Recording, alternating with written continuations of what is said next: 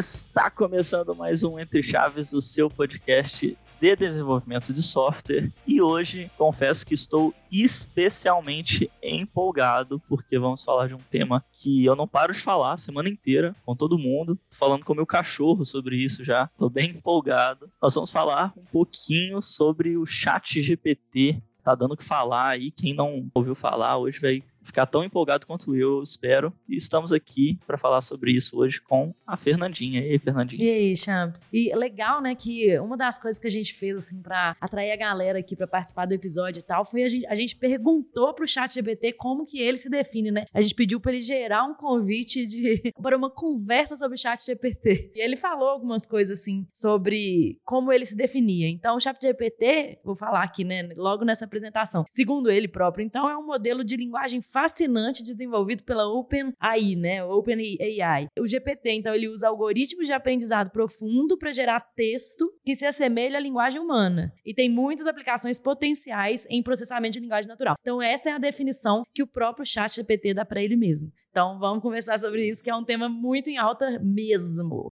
Não, é isso aí. Estamos aqui também, tão empolgado quanto eu, Marcelo Pio. E aí, Pio? Fala, pessoal. Estamos aqui de novo. Sou Marcelo Pio, estamos no desenvolvimento aqui no DTI já tem uns três anos, e estamos aqui para falar sobre essa polêmica e uma ferramenta incrivelmente boa mas também incrivelmente ruim, às vezes. Mas eu, eu tenho uma curiosidade aqui, hein, Champs, que o, o, Pio que foi um dos que falou com a gente assim, gente, vocês não vão fazer um episódio sobre chat GPT? E a gente assim, oi, que? Pera! Então o Pio é o responsável por criar toda essa empolgação na gente aqui, né, Champs?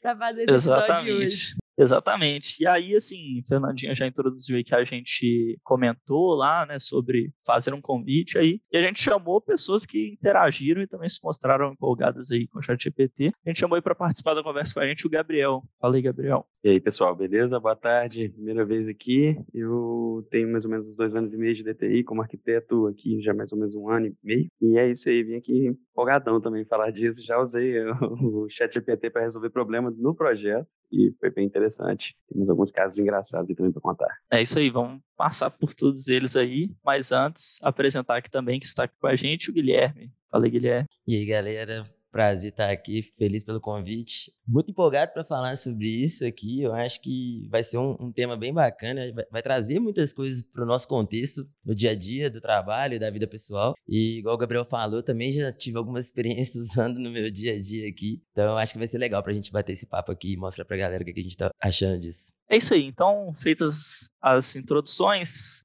vamos ao que interessa, né? Quem pode falar para a gente brevemente, né? A Fernandinha já falou como que o próprio chat GPT se define, né? Uma fascinante ferramenta, né? Ele é bem humilde na sua definição. Mas quem pode falar para a gente aí de uma maneira simples o que que é, né? Para que, que a gente pode usar aí, quais são as principais funcionalidades aí do, do chat GPT? Bom, ele é uma ferramenta criada pela OpenAI. Na verdade, ele é só a continuação do trabalho lá do GPT-3, né? Que o pessoal já estava usando para escrever texto. É, tinha vários jornalistas já escrevendo artigo e várias coisas do tipo com o GPT-3. E o ChatGPT, basicamente, agora você consegue manter um contexto em um, um conceito de chatbot. Então, você consegue mandar uma, uma frase, alguma coisa para ele, ele vai te respondendo, mas mantendo aquilo dentro de um contexto. Então, no contexto mesmo de um, de um papo, assim. É, a gente gravou recentemente um episódio sobre chatbots, né? E o ChatGPT participa ali como um interpretador de linguagem natural, né? Você conversa com ele, ele entende o que você está falando, né? o que você está pedindo para ele. É uma curiosidade, ele é, foi criado pela, pela OpenAI. OpenAI, para quem é doteiro aí, foi o a, que fez o OpenAI 5 lá, que derrotou os campeões mundiais. É fantástico, a partida fantástica.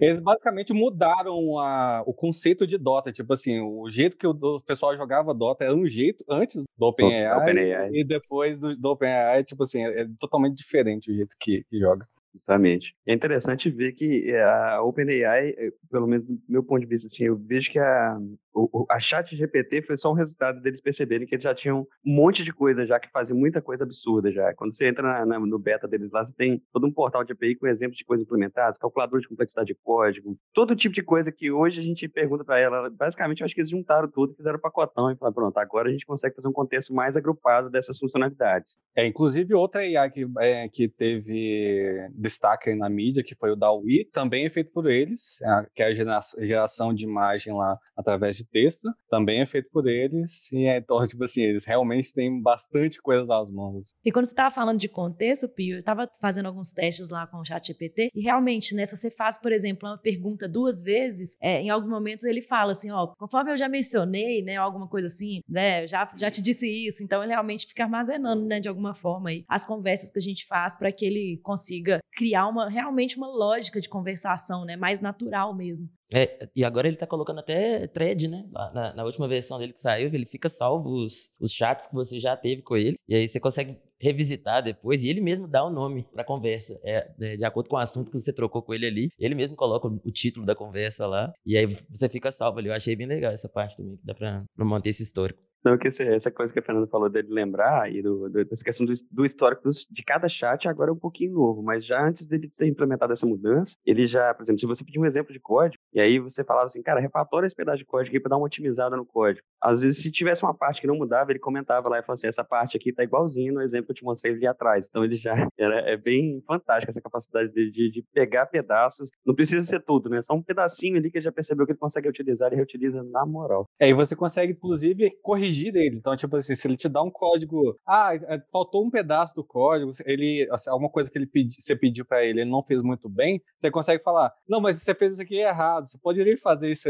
fazendo dessa, dessa forma? Ele vai lá e você, tipo assim, pede perdão, ó, ah, é mesmo, não fiz realmente isso. Aí vai lá e te dá a correção certinha. Mas se você não falar também, ele consegue às vezes inferir. Eu peguei um problema de uma entrevista de emprego que o cara do o criador do Redux passou, e tem um vídeo deles fazendo, resolvendo lá, que era um problema de um coelho e um vetor booleano. E aí, basicamente, você tem que ficar procurando o coelho, o coelho pode mudar de um lado para o outro aleatoriamente, e você tem que fazer um algoritmo que passe nesse vetor e procure uma solução. E aí eu dei o problema, só o parágrafo do problema mesmo, e pedi para ele fazer o, o, algoritmo, e ele completamente esqueceu que o coelho mudava de posição. O coelho sempre ficava na mesma posição que ele começava no, no problema, na, no código que ele me deu. E aí eu falei assim, você não esqueceu de nada, não? Aí ele falou assim, putz, esqueci que o problema é que o coelho mudava você de lugar. direta pra ele?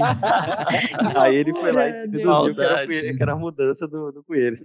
Achei fantástica essa, essa hora, foi tipo assim, caramba, é isso que me surpreendeu. Oh, mas isso que você falou de entrevista de emprego, fiquei até preocupada mesmo, né? Porque entrevistas assim, não, às vezes a gente é, empresas mandam, né, testes para serem feitos e tal, pô, a pessoa pode ir lá jogar no chat GPT o problema e encontrar uma solução, implementar e boa, Acho que não né? só isso, vai... né? Daqui a pouco vai ter gente entrando aí como sênior sem nem saber programar. Eu acho que não só isso, vai, vai para mais coisas também. Tem muita gente falando sobre escrever monografia, não, é mesmo, é total. faculdade, essas Não existe mais plágio. Né? Cada vez que você perguntar, é, você, você perguntar de uma forma é, diferente, pode pedir ele vai ele fazer o seu trabalho todo. É. Cara, trabalho, trabalhos de faculdade, assim, pelo menos na nossa área de, de computação, fazer programas mais simples assim, de algumas matérias, é é uma tarefa quase que ridícula para ele, né? E eu acabei de formar, é, é um absurdo. Vou poder aproveitar nada. É, basicamente, Mas, assim... basicamente o, o ChatGPT foi uma bomba na mão de professores de, de faculdade no geral de, de, de TI, porque basicamente se ele não prestou atenção que aquilo existia, a partir desse momento, todos os trabalhos de, de faculdade que, que ele está dando, assim, é basicamente inútil. Ele vai ter que re, refazer e repensar a maneira que ele vai ter que ensinar, inclusive. Qual maneira? Qual, Qual é a maneira? maneira, né? Porque realmente isso é só... É a só... maneira é, é, é, testando a lógica, é a maneira que realmente deveria ter sido implementada desde o início, pelo menos na, na faculdade. E claro, você consegue ter a questão de digitação de código, essas coisas, talvez ao vivo, em classes ao vivo, etc, para a pessoa você vê se a pessoa está aprendendo alguma coisa. Pensando em aulas voltadas para o mercado de trabalho, mas se você está pensando no, no, no, início mesmo da computação, que a pessoa tem que treinar é lógica, na verdade. As, inclusive aquelas provas de, de compilar código no papel com o método então, chinesinho. É que o pessoal geralmente faz na faculdade, eu acho que vai, vai se tornar bem mais comuns nesse período de transição, por causa que, como você não consegue garantir que a pessoa vai digitar realmente um código ali, os professores vão pedir mais aquele código compilado no papel. Vai, vai voltar mesmo, tudo no papel, entrevistas presenciais, né, assim, ao vivo. Se possível, presencial, para garantir que a pessoa não está olhando nada semelhante. Mas, assim, isso é só a ponta do, do iceberg, né? Assim, o tanto de coisa que tem potencial de mudar com isso, né, com essa ferramenta que a gente está falando. É, antes da gente entrar nos. É porque, assim, esse é um ponto negativo, né, que vocês já adiantaram. Depende para quem, né? Aí, né?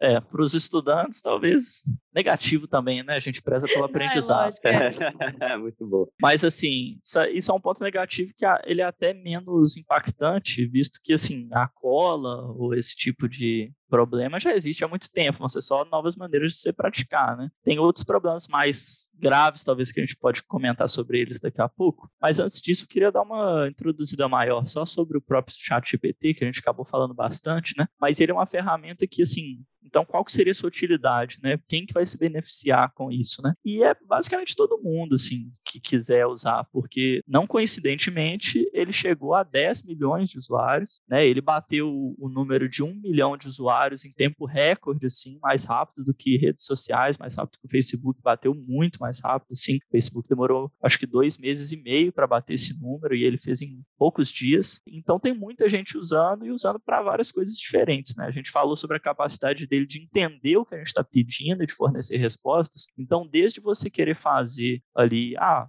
me faz uma receita, uma, uma dieta balanceada para minha semana e baseado, sabe, no meu perfil, assim, eu tenho que gastar tantas calorias, não sei o que. Ele consegue fazer. Até o ponto mais específico para nós, desenvolvedores, que é nos ajudar a escrever código ou a programar melhor, construir sistemas, abstrair dificuldades que nós temos no dia a dia, né? Então, assim, acho que seria legal vocês compartilharem aí também o que, que vocês já se beneficiaram, por exemplo, aí do, do chat GPT, quais experiências vocês já tiveram com ele.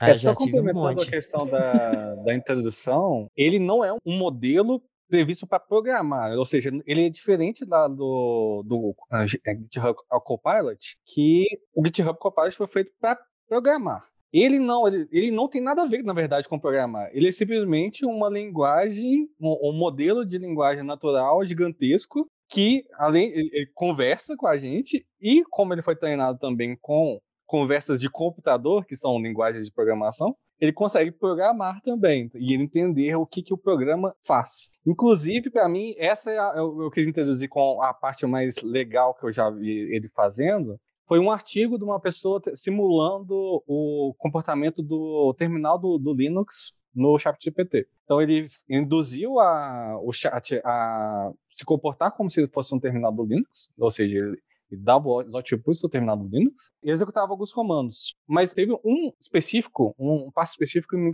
me impressionou bastante, que foi, ele pediu para executar é, a geração de números primos em Python. Ele fez um programinha ali e pediu para rodar. E o jeito que ele é, pediu para o pro programa rodar, o jeito que ele digitou o programa, se ele for rodar na máquina dele mesmo, demora uns 30 segundos para executar aquele programa. Só que o chat GPT conseguiu executar em 10. Ele, tipo assim, ele te deu a resposta em 10 segundos. Não porque ele executou, por causa que ele entendeu o que, que o, o programa faz e te deu uma resposta baseada naquele programa. Ele então, sabe tipo, o que, que vai dar de output, sabe o modelo para gerar o output e sabe o modelo para interpretar o input, mas ele não, ele não de fato executa, né? Isso eu achei fantástico também. É, e igual o próprio terminal do Linux, ele não tem um terminal do Linux, ele só conhece a internet o suficiente para a imaginação dele construir o que um terminal faria exatamente. Ele Funciona com Jest assim. também.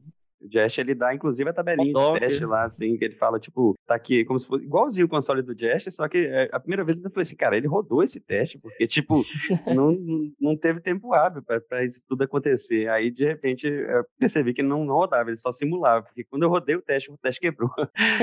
Tinha um código que ele mesmo gerou, né? É, eu usei outro dia, outro dia o chat GPT, que eu tô, eu tô com um problema né, que eu estou tentando encontrar algumas soluções, e aí eu pedi para ele só desenvolver para mim uma página em, com desenvolvimento AMP. Aí ele fez lá uma página de tipo boas-vindas, né, com desenvolvimento AMP. Aí ele foi lá, fez bonitinho. E aí depois eu pedi para ele comparar três formas diferentes de criar páginas com boas performances. Aí eu dei para ele três opções lá, que foi tipo é, Remix, Next.js é, e Node.js renderizando em, no, no, servidor. E aí ele me deu lá os prós e contras e tal. Eu tinha a expectativa que ele ia, ia me falar o melhor, mas ele não me falou. Me falou depende. Igual a gente aqui no Etrechar. ele mandou um depende. Mas assim. Ele é muito inteligente. Ele é muito inteligente mesmo.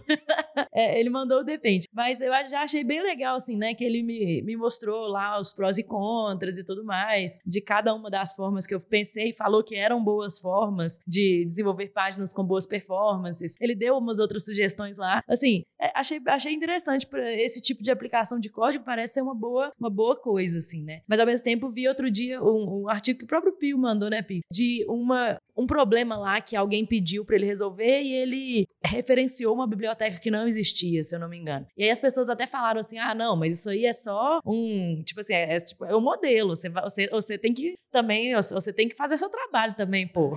É assim, o cara não vai te dar um negócio totalmente mastigado, né? Exatamente. Achei, o exemplo que, eu, é, que, eu, que a Fernanda está referenciando, é para quem do de novo, é que alguém pediu para gerar um, um cheat de Dota para ligar o, o armlet do, do Dota automaticamente quando a, o HP abaixasse de certo valor. Aí ele gerou realmente um, um código para fazer isso, só que com uma biblioteca totalmente inventada. Ele não, a biblioteca não existe, nem nada do tipo, nem as referências da API existiam. E tipo assim, para ligar o Armlet, por exemplo, ele simplesmente inventou que tinha na, na API lá um toggle Armlet. Que aí ele ligava e desligava o Armlet. Só que se fosse realmente fazer uma API em Dota, não existia não existiria esse método, existiria provavelmente uma interface ali para ativar um, um, item, alguma coisa do tipo. Então, tipo assim, ele pode ser felizmente errado, ele, ele erra com felicidade, assim, falando, nossa, eu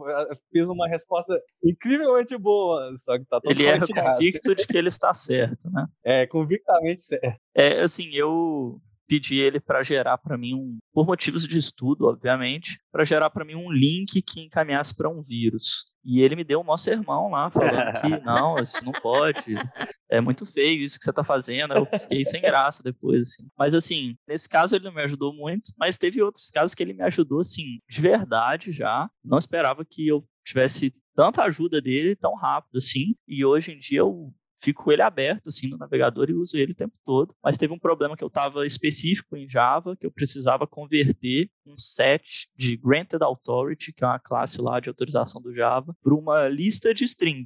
É uma tarefa simples, mas que assim, converter um set para um list, eu já ia ter que olhar a documentação do collections, não sei o quê. Converter o granted authority para o string também tem uma parte específica de eu saber como que é. Não tinha perguntas especi tão específicas assim no Stack Overflow. Eu falei assim, cara, vou jogar lá no chat GPT. Ele me deu um código que eu copiei, colei e deu certo, entendeu? É uma, é uma tarefa trivial que me poupou pelo menos umas duas horas de pesquisa que eu teria no dia ali, sabe? E vou citar aqui um caso de um outro colega meu aqui que estava com um trabalho assim, reclamando assim, nossa, amanhã eu vou ter que fazer um trabalho que é traduzir um monte de texto para inglês, só que é texto técnico, tem que ficar formal e tal. A gente falou com ele assim, cara, usa o chat GPT, sabe? Tipo assim, e, e ele usou e deu certo, porque tipo assim, você consegue, inclusive, por exemplo, fornecer um texto seu para ele e falar, traduz como se fosse essa pessoa escrevendo. Ou então você pode dar adjetivos para ele do tipo, traduza de uma maneira formal, de uma maneira. Shakespeareana. Eu já pedi uma é. poesia e depois pedi uma poesia em Shakespeareana e ele mudou completamente a maneira de que escrever. Que doido, né?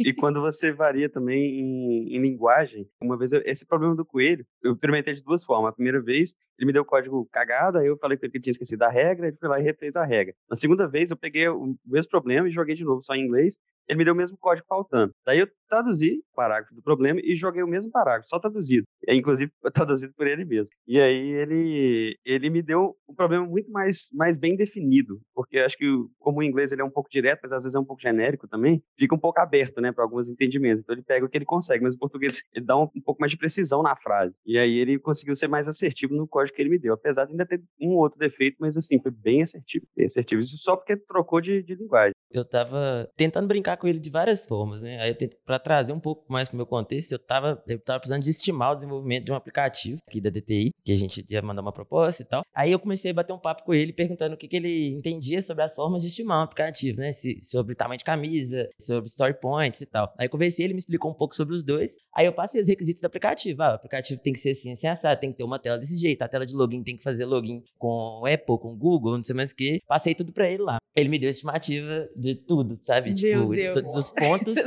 dos story points que, que, que, ele considera. Aí ele fala, a tela de login sua, por ter essas integrações, então é uma complexidade maior, então vai ser três pontos e tal. E, também me deu o tamanho de camisa disso tudo, sabe? Eu perguntei, pô, qual o melhor pra eu fazer a proposta? Ele falou assim, aí ele vem o depende, né? Sabe? Vai depender uhum. muito do seu caso, da forma como você tá. Mas, tipo assim, eu achei incrível. Mas você que... conferiu e achou que era, tava fazendo sentido? Então, assim, porque aí quando a gente fala de story points, vai depender muito do é, que, o que, que, que é o seu ponto 1 um também, né? É, o que, que é o ponto 1. Um. Aí, tipo, o ponto 1 um dele talvez seja, vai provavelmente ser diferente de um time, mas o que eu mais me apeguei foi a ele, ele falar, em parênteses ele colocava, ah, isso aqui é uma complexidade média, isso aqui é uma complexidade alta. E eu concordei com, com as complexidades que ele colocou. Obviamente dava para trabalhar um pouco mais em cima de mais detalhes se eu tivesse dado ali também, né? Eu é, não especifiquei 100% assim, mas de qualquer forma já dava para ter uma, uma visão legal, sabe assim? E em 10 segundos, né? Tipo, só pode dizer oh, mas desse exemplo, champanhe que você deu, antes da gente ir pros próximos exemplos aí, que acho que todo mundo testou bastante no chat PT, mas nesse exemplo que você deu, eu fiquei até um pouco preocupada, até por uma coisa que a gente falou, né? O Pio tava nesse episódio do SQL puro e das ORMs, que é o fato de que a gente, a própria ORM acaba abstraindo algumas coisas para os desenvolvedores e os desenvolvedores acabam não entendendo muito bem o que eles estão fazendo. E aí, assim, olha o potencial de um chat GPT fazer a mesma coisa também, né? Do desenvolvedor pegar um código simplesmente, claro que você fez isso, mas você tinha, você tinha o seu entendimento, você já sabia basicamente o que estava ali. Mas o, o, quanto que agora a gente vai ter, com certeza, pessoas pegando e colando código sem entender o que aquele código faz. Claro que elas talvez já faziam isso com Stack Overflow, claro, mas assim, talvez agora mais personalizado pro problema delas Sim. ainda, né? Então, assim, uhum. talvez eu tenha que pensar ainda menos,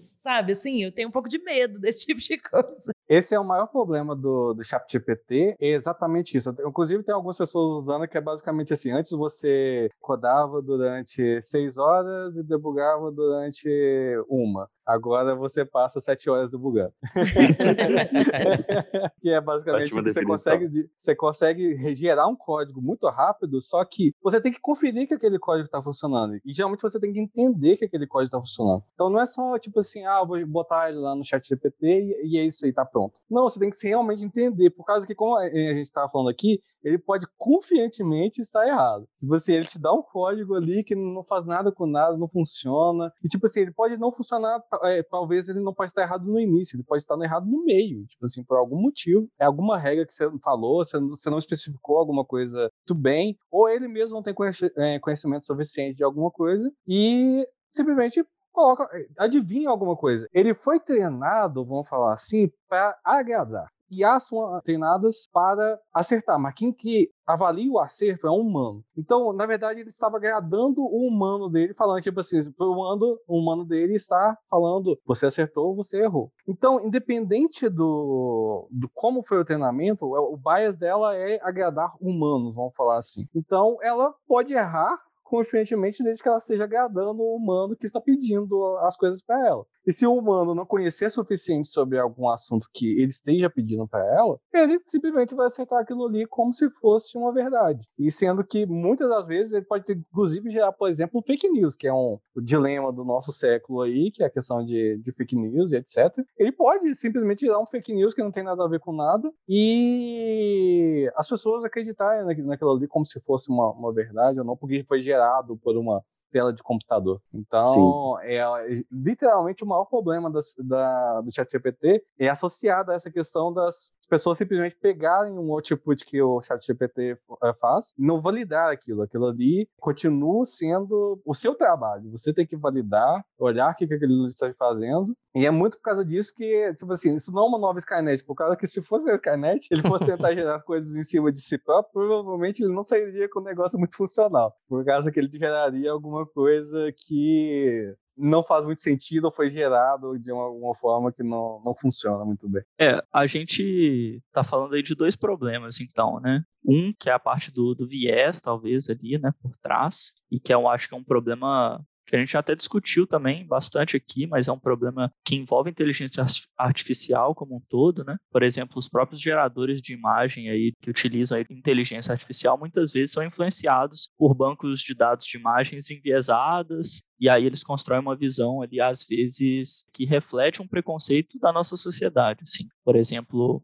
tem esses geradores de imagens hoje que você pode pedir para ele gerar, por exemplo, uma imagem de uma pessoa bonita, uma imagem de um terrorista, e ele constrói isso muito baseado em preconceitos que a gente tem hoje na sociedade. Isso é problemático e a gente tem que, talvez até enquanto desenvolvedores, ter isso em mente, sabe, para não reforçar esse comportamento. É, até relembrando, né, a gente já teve aqui um episódio no Entre Chaves de algoritmos racistas e também falamos sobre o dilema das redes, já tivemos alguns episódios aqui, né, no Entre Chaves falando sobre esse tema. Mas realmente, inclusive já tiveram outros chatbots anteriores, né, ao ChatGPT, que tiveram sérios problemas, né, com serem treinados, a galera começa a avacalhar mesmo ou enfim, né, de algum jeito as pessoas que têm esse esse viés começam a, a treinar o, o chat, né? Então, alguns, alguns chatbots não deram certo justamente por reproduzirem frases racistas, misóginas e tudo mais. Então, assim, né, como evitar, né? O que vocês acham em relação a esse tema para o chat GPT? Ele é diferente nisso ou não? É Esse foi um dos motivos que a OpenAI travou bastante o, o ChatGPT, exatamente para tentar evitar esses problemas. Você consegue é, se, é, meio que burlar algumas barreiras que eles colocaram, mas eles estão bem ativamente procurando como limitar esses acessos. E uma das coisas desse chat especificamente é que ele não está se retreinando com relação a, aos inputs dos usuários. Então, tipo assim, ele já é um modelo pronto e ele não está se retreinando, ele não está sendo retroalimentado alimentando. Então, tipo assim, se uma pessoa consegue enviesar ele de alguma forma, ele tá enviesado para aquela pessoa. E a pessoa Só naquele fez momento. aquilo ali. É, está enviesado para aquele chat. Ele não está enviesado para todo mundo, que é um problema que estava acontecendo com os outros chatbots. Por causa que os outros chatbots, eles se treinavam e como o modelo era único para todo mundo, o algoritmo virava racista por causa que às vezes alguém estava treinando ele para ser racista mesmo, de uma forma ou maliciosa ou por querer mesmo. O caso do chat GPT, inclusive, não consegue induzir que foi o caso de alguns outros bots por causa dessa retroalimentação. Você conseguia, tipo, fazendo questões lógicas mesmo. Você vai questionar a lógica dele. Aí você pergunta alguma coisa, ah, isso é bom ou ruim? Aí, às vezes, ele não responde direito. Aí você pede ele uma definição de bom. E aí você põe um cenário em que alguma coisa meio polêmica pode ser bom ou ruim, mas baseado na sua definição de bom e na, no que você falou com ele de bom lá atrás, ele tecnicamente seria induzido a uma resposta. No chat GPT, ele nem sempre ele segue essa linha indutora, às vezes ele segue um pouco. Quando ele vê que faz muito sentido, ainda se assim ele faz ressalvas. Por exemplo, no caso da vacina, eu estava tentando ver se ele sabia, tipo assim, o que era uma boa postura com relação a tomar ou não vacina, né? Porque a gente sabe que se a gente quer viver em sociedade, uma boa postura é assim, a gente sempre se precaver. Mas eu perguntei de cara isso para ele, ele falou assim, não, né, não vou opinar, tipo, não, não é meu trabalho aqui decidir. Aí eu falei assim, pô, mas e se a gente quer viver em sociedade? Aí eu comecei a tentar induzir ele a, a, tipo, ver que tomar vacina era melhor. E ele sempre me respondia, é, pensando nesse seu exemplo, sim, é, nesse caso a atitude melhor seria você tomar vacina, mas ao mesmo tempo, a liberdade e tal, não sei o quê. Ele dava a entender que ele entendia sua lógica, mas ao mesmo tempo ele não, não, não arredava do, do, do princípio dele, né? Não é totalmente intuitivo. Eu tentei pedir para ele falar mal de uma pessoa também, ele não fala, porque são questões de opinião, assim, ele não, não se mede, mas tentei pedir para ele argumentar a favor e contra alguns pontos de vista políticos, por exemplo, e aí ele fala, porque são mais fatos, né? Então, pontos positivos e negativos de, de certas posições assim sempre vão existir, aí ele consegue falar. Mas essas posições mais, essas opiniões, né, ele não, não gera não. Para mim, um ponto mais polêmico é a, a própria questão de o objeto do treinamento, a fonte do treinamento deles, que é para mim um ponto mais polêmico do que o que ele está fazendo com, com aquilo. Por causa que a fonte do treinamento, por exemplo, eu, inclusive já teve esse problema com o GitHub Copilot, que é a questão de software open source. Na questão do DAWI e outras inteligências artificiais de gerar imagem, que a fonte é, são artistas e tudo mais, que às vezes dão anos para des desenvolver um estilo próprio, que é só tipo assim, ele consegue reproduzir aquilo ali, não não existe outra pessoa que consegue fazer, mas que você consegue treinar uma IA para treinar em cima do, das obras daquelas pessoas que reproduz basicamente a mesma ideia ali do traço da pessoa e etc.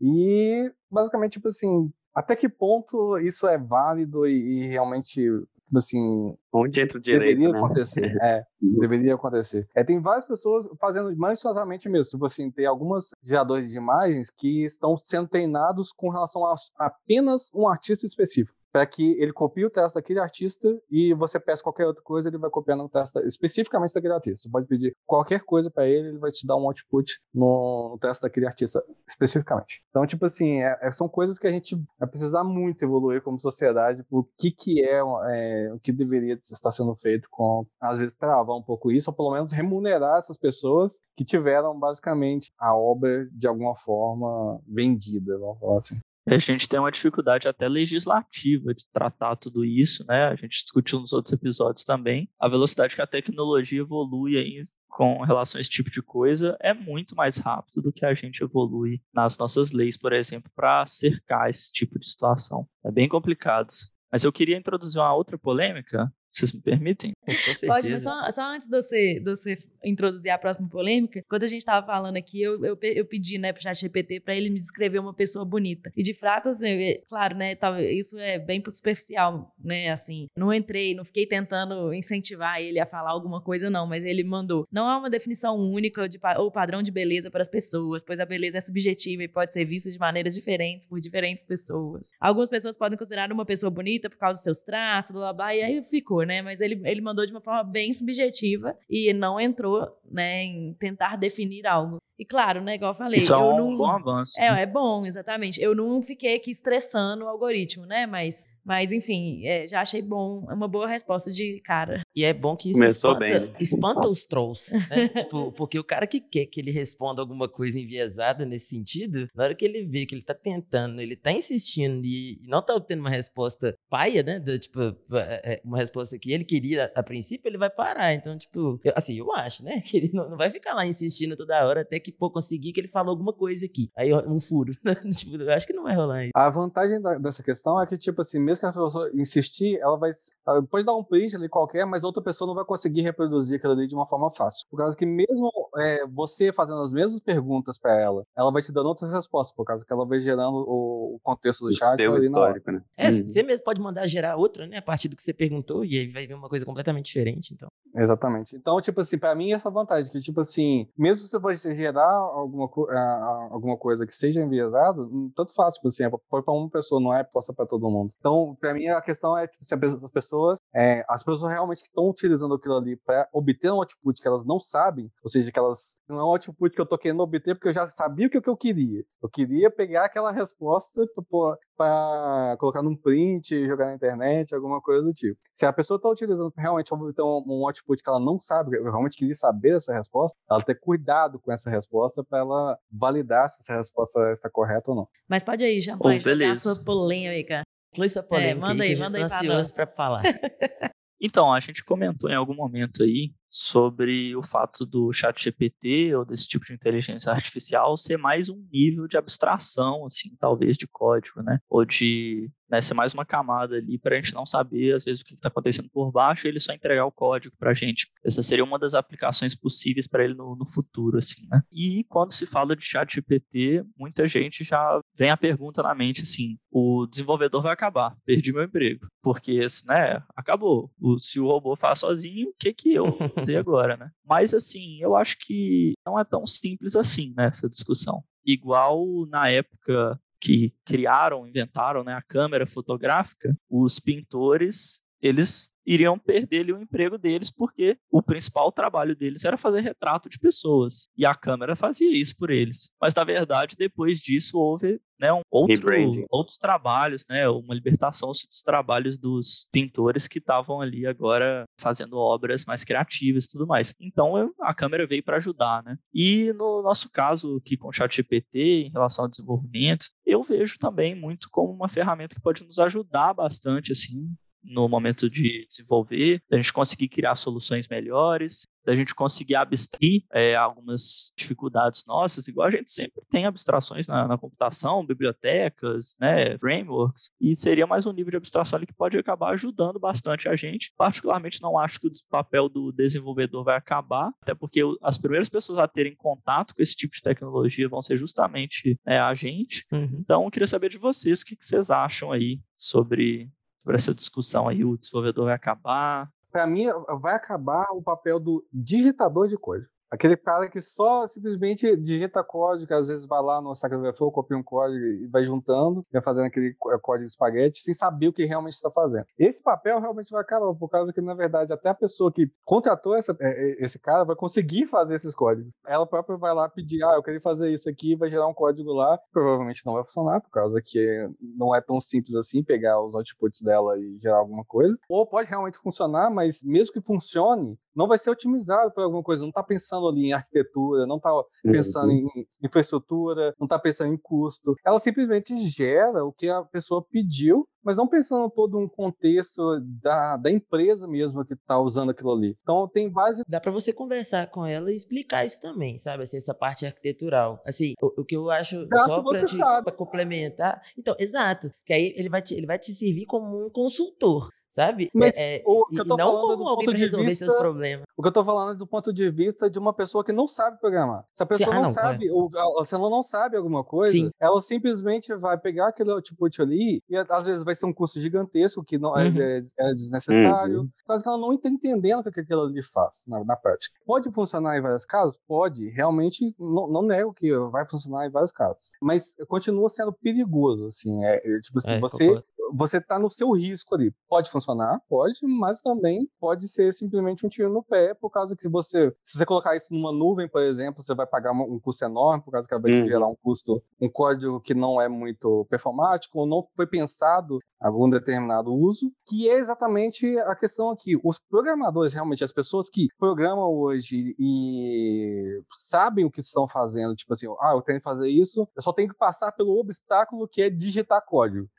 isso não é a, isso não é o trabalho principal. Digitar o código é, é simplesmente o final do, das coisas ali. Você já entendeu o que, que você tem que fazer, você já planejou o que você tem que fazer, é, você já discutiu como é uma arquitetura, o que, que você tem que entregar para o cliente. Pensou como... numa lógica, escolheu uma ferramenta. Exato. Então, todos esses passos, que é o, realmente o trabalho do programador, ele não vai morrer. Por causa que o ChatGPT não consegue te dar isso. Ele não decide isso para você. Inclusive, foi feito para não decidir, como a gente estava falando da questão de outras coisas aqui, como falar que é uma pessoa bonita. Ele foi feito para não decidir. Ele foi feito para simplesmente dar uma resposta se você já sabe o caminho da pergunta, você já sabe o que perguntar. E saber o que perguntar é literalmente a descrição do nosso trabalho. A gente tem que saber fazer as perguntas para no final a gente conseguir codar. Eu acho que tem muita, muito sensacionalismo, né? Assim, porque tem muita gente que é para ter uns clickbait, tipo, o programador vai acabar agora com o chat GPT. Não, tipo, não é isso. Eu, eu, por isso que eu concordo com o que você está falando, assim. E eu acho que a gente pode usar o chat GPT como um, um auxiliar, mesmo assim. Pô, será que meu código tá bom? Aí eu jogo lá, ele me dá umas ideias, sabe? E tentar Fazer um conversar. Code review, né? É, um code, ele, ele faz, é, ele faz um code review bem, assim. Você dá uns inputs para ele do que, que aquele método faz ali, e ele vai lá e te fala, fala assim, pô, você tá usando uma variável global aqui que acho que você tá viajando. E, tipo, é, é da hora. Eu fiz e ele e, e, e, funcionou, sabe? Mas é muito nisso que o Pio falou. Tipo, você tem que saber o que pedir para ele, assim, sabe? Então, é, é, e nem todo mundo sabe, né? Às vezes a gente, uma pessoa puramente de negócio, com um viés mais voltado para o produto e pro, né? É, é, é não para a área de tecnologia em si, pode ser que ela vai pedir, vai dar um resultado bacana, mas que não vai ser de fato o melhor resultado ali, sabe? Então, e o então, custo, eu, né? eu concordo bem com isso. É, inclusive, assim, estava falando de clickbait, talvez o nome desse episódio vai ser assim, porque será que o desenvolvedor vai acabar? Talvez, talvez, não sabemos ainda. Mas, assim, realmente isso gera um sensacionalismo muito grande, né, nessa história. E eu também concordo que o desenvolvedor não vai acabar, mas a gente estava até conversando sobre isso, né, Gui, recentemente, e justamente eu estava falando justamente isso, assim, para mim vai se tornar talvez uma coisa um pouquinho mais especializada, como aconteceu com várias outras profissões, né, de que talvez alguma, alguma coisa ali da base do, da uma pessoa tão júnior, assim, vai ser um pouco menos, né, assim, claro que você precisa aprender, você precisa começar de algum lugar, mas talvez algumas coisas ali da base já sejam mais abstraídas mesmo. Mas o saber como, o que perguntar, que o Pio falou, para mim é o, é o chave, assim, é, é, é o ponto-chave da questão, que realmente precisamos de pessoas que são mais especialistas, que são mais entendedoras até para conseguir saber o que perguntar e saber obter respostas úteis, né, desse algoritmo, né? Então, eu acho que realmente a nossa profissão não vai acabar. Isso, inclusive, afeta a questão da,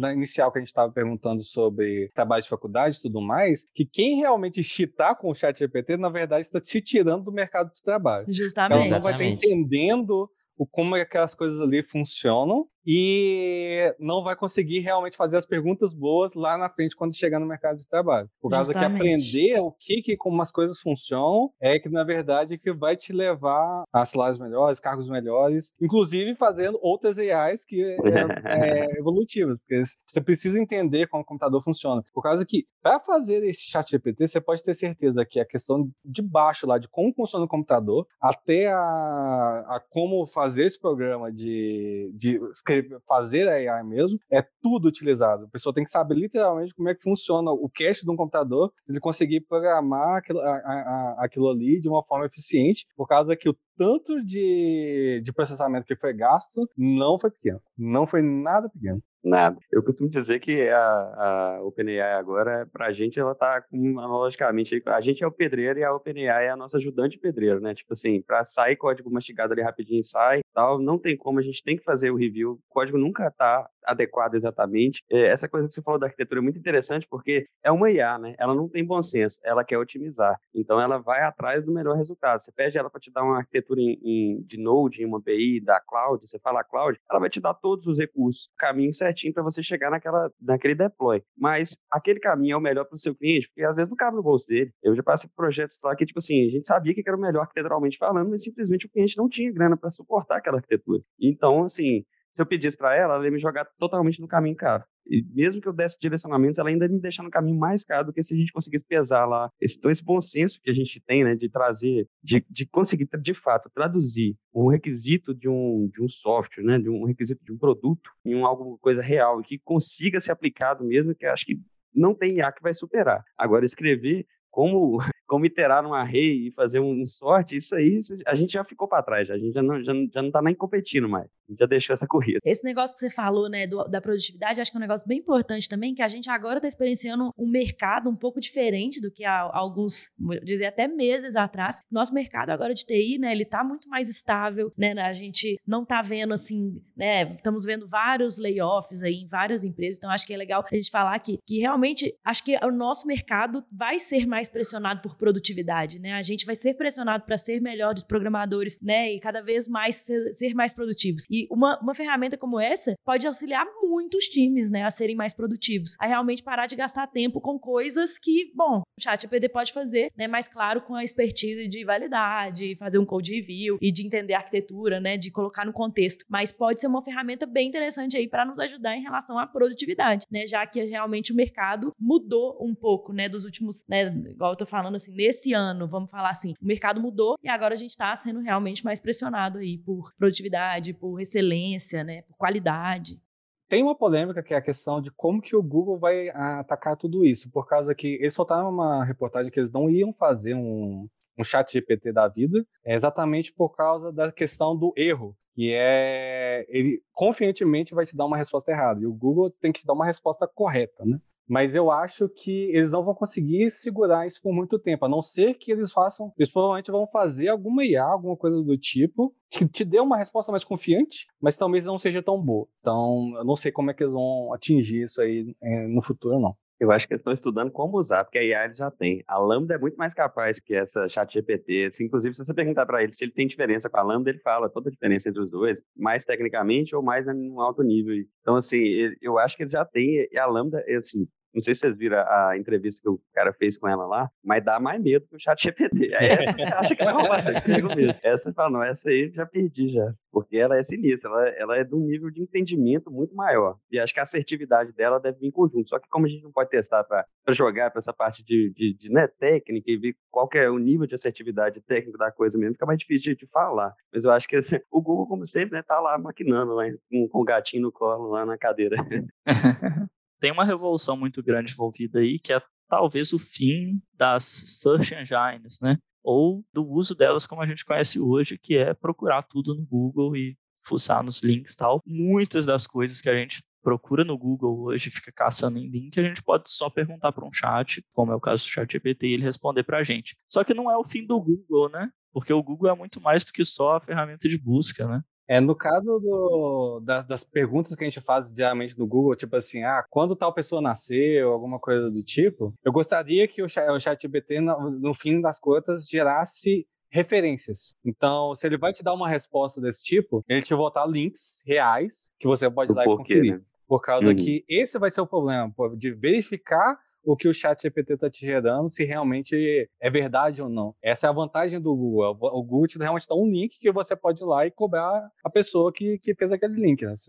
E você pode verificar diversas fontes e combinar, ver se realmente está tá fazendo sentido. No caso do ChatGPT, por enquanto ele te dá só um, um uma ideia dele, né? Um textão ali, é, dá um textão ali que será que tá certo? Não sei, tem que validar. E eu validar que é o trabalho real. Eu acho que varia também do que, que a gente tá querendo saber. Se for uma coisa, tipo, igual você comentou, ah, quando tal pessoa nasceu, beleza. É, é uma, uma resposta que no Google ela já, já até aparece, não precisa nem de clicar em nada, que ele já aparece no, no, no, no, né, no primeiro resultado ali como uma resposta dele. Agora, no, no chat GPT, você, você pode perguntar isso, ele vai te falar também, igual você disse, ele não vai te dar uma, uma, uma referência, né? Mas de qualquer forma, você vai ter. Hoje eu tava comentando com vocês mais cedo, antes da, gente começar a gravar, do Megazord que tá sendo criado, né? Do, do plugin, da extensão do Chrome, que quando você faz uma pesquisa no Google, ele já aparece a caixinha do chat GPT do lado. E aí você tem uma pesquisa dos dois, você compara os resultados, tanto do que está sendo pesquisado no Google, quanto o chat GPT vai te falando. Então ele abre meio que uma janela ao lado ali da, da, da pesquisa. Aí eu testei isso, hoje funciona de fato. E ele te dá tanto as, as referências que você quer ali no Google, quanto a resposta do chat GPT. Então, tipo, é, já tem rolando. Alguém já pensou nisso para comparar. É, não, não vi essa extensão ainda não, vou dar uma olhada. Dá uma olhada que é legal. É, irado, genial isso aí. É, porque é realmente o problema que a gente falou dos vieses, né? Imagina, imagina que se o Google acaba a gente começa a usar só isso e ele nos dá respostas sobre fatos históricos, sobre coisas que a gente acaba assumindo como verdade. E imagina que isso está sob o interesse de alguém que pode ser dono ou não da OpenAI e quer agir sobre os seus interesses, entendeu? Então isso é um poder de, de, de convencimento ali que é complicado e tem que ser colocado em pauta também. Ficando isso com a monetização mesmo, é tipo assim, se eu for enviesar, por exemplo, o algoritmo tentando, ah, vou fazer uma propaganda para Pepsi, então se eu pergunto como faz uma latinha de, de refrigerante, ele me fala, ah, para fazer uma, um refrigerante Pepsi, você faz, tem que fazer isso, tal, tal, tal. Que tipo assim, já colocando marcas ali. Com no... name branding na resposta. É, exatamente. Né? Essas coisas meio que perde toda a validade da, da resposta por causa que você meio que enviesou ela para um caminho só, que é, a questão da monetização para eles vai ser um problema gigantesco. Nossa, você acredita que eles vão por esse caminho, Pio? Acho que não. Acredito que não, né? Realmente ia. Eu torço pra não. É, torço pra não também. Eu eles, também eles já cobram, né? Eles já monetizam as APIs que eles têm. É, praticamente 90% do que está no, no chat GPT já é monetizado pela OpenAI se você pegar o serviço específico, né? Ah, eles já têm um esquema de API, você, você, consegue usar lá e tem a taxa, não é bem barato, não. Eles dão uns 27 dólares pra gente testar, é rapidinho tá cá. Então eu acho que o caminho deles, acho que eu vejo mais assim, eles tentam ser mais neutros, mas assim, né? Vamos dar da noite pro dia também. O problema é que isso vai virar uma, é uma, meio que uma tarifa para todo mundo. Quem tiver chat GPT na empresa não, não vai conseguir ter a produtividade mesmo de uma, de uma empresa que tem chat GPT. Então, meio que vai, quase, vai virar quase uma obrigatoriedade. A questão da, agora voltando um pouquinho na questão das propagandas, é o, é o problema do nosso mundo, que a gente virou um, um mercado que basicamente só é, faz é, nossos lucros eh, de monetização só são através de, de publicidade, né? então de publicidade no geral. E isso, inclusive, tem um, uma penalidade, por exemplo, incrível com relação a jornais, etc., por causa que a busca por clique é maior do que a, realmente o conteúdo da reportagem. Então, tipo assim, ter o, o título da, da, da notícia chamativa né? é muito melhor por causa que gera o clique, gerou o advertising, já pagou e do que ter o conteúdo realmente descrito. Então, vai ser um problema é, como eles vão monetizar isso, se eles quiserem monetização realmente a ponto de, de Google e Facebook, etc. Se eles estão é, querendo simplesmente uma monetização vão fazer nosso trabalho, eu acho que é bem possível eles simplesmente optam por um serviço por assinatura. Eles não vão obter o lucro maior possível, ou seja, eles não, talvez não vão ter abertos para o mercado, por causa que eles se for aberto no mercado, vai dar problema esse tipo de monetização, mas eu espero que eles sigam nessa maneira mais politicamente correta. É. É, eu acho que eles mesmos, eles mesmos não abriram ainda, né, a forma como eles pretendem monetizar, né? Mas eles falam lá que o, o desafio deles, a missão deles lá é realmente evoluir a inteligência artificial do mundo, né? Então é uma, uma missão. Isso é um mais... discurso bonito. é uma missão mais bonita, realmente. Então, vamos esperar aí os próximos cenas dos próximos capítulos, né? A monetização por publicidade sempre foi os principais, o que gerou os principais problemas que a gente tem hoje nessas grandes empresas, né? Rede social. O fato de ser monetizado por publicidade faz com que eles lancem mão de práticas antiéticas, digamos assim, falar o mínimo, né? Então a gente não quer que isso aconteça também com o chat GPT, com, com essas inteligências artificiais. Bom, pessoal, foi bem bacana a conversa. Eu, obviamente, não vou me dar o trabalho de fazer a despedida, né? Então, eu perguntei ao ChatGPT para ele criar uma despedida para o meu podcast, né? E eu já tinha dado o contexto para ele, que nós estamos aqui no Entre Chaves, então ele me falou, né? Para me dizer o seguinte: agradecemos por ter acompanhado mais um episódio do podcast Entre Chaves. Esperamos que você tenha aprendido mais sobre o ChatGPT e suas aplicações na tecnologia de linguagem natural. E não se esqueça de escrever e deixar um comentário com suas perguntas e sugestões sugestões para próximos episódios. Até a próxima e fique entre chaves. Olha, Ele ainda deixou um bordão. Olha, fique entre chaves. Gostei. Gostei do bordão. Muito Já bom. Já podemos né? utilizar na próxima, daí para frente, daqui para frente. E fique entre chaves. Fique entre chaves. Incrível, velho. Maravilhoso. Então, valeu, valeu, pessoal. galera. Até a próxima. Valeu, fique pessoal. entre chaves. Valeu, turma. Um abração.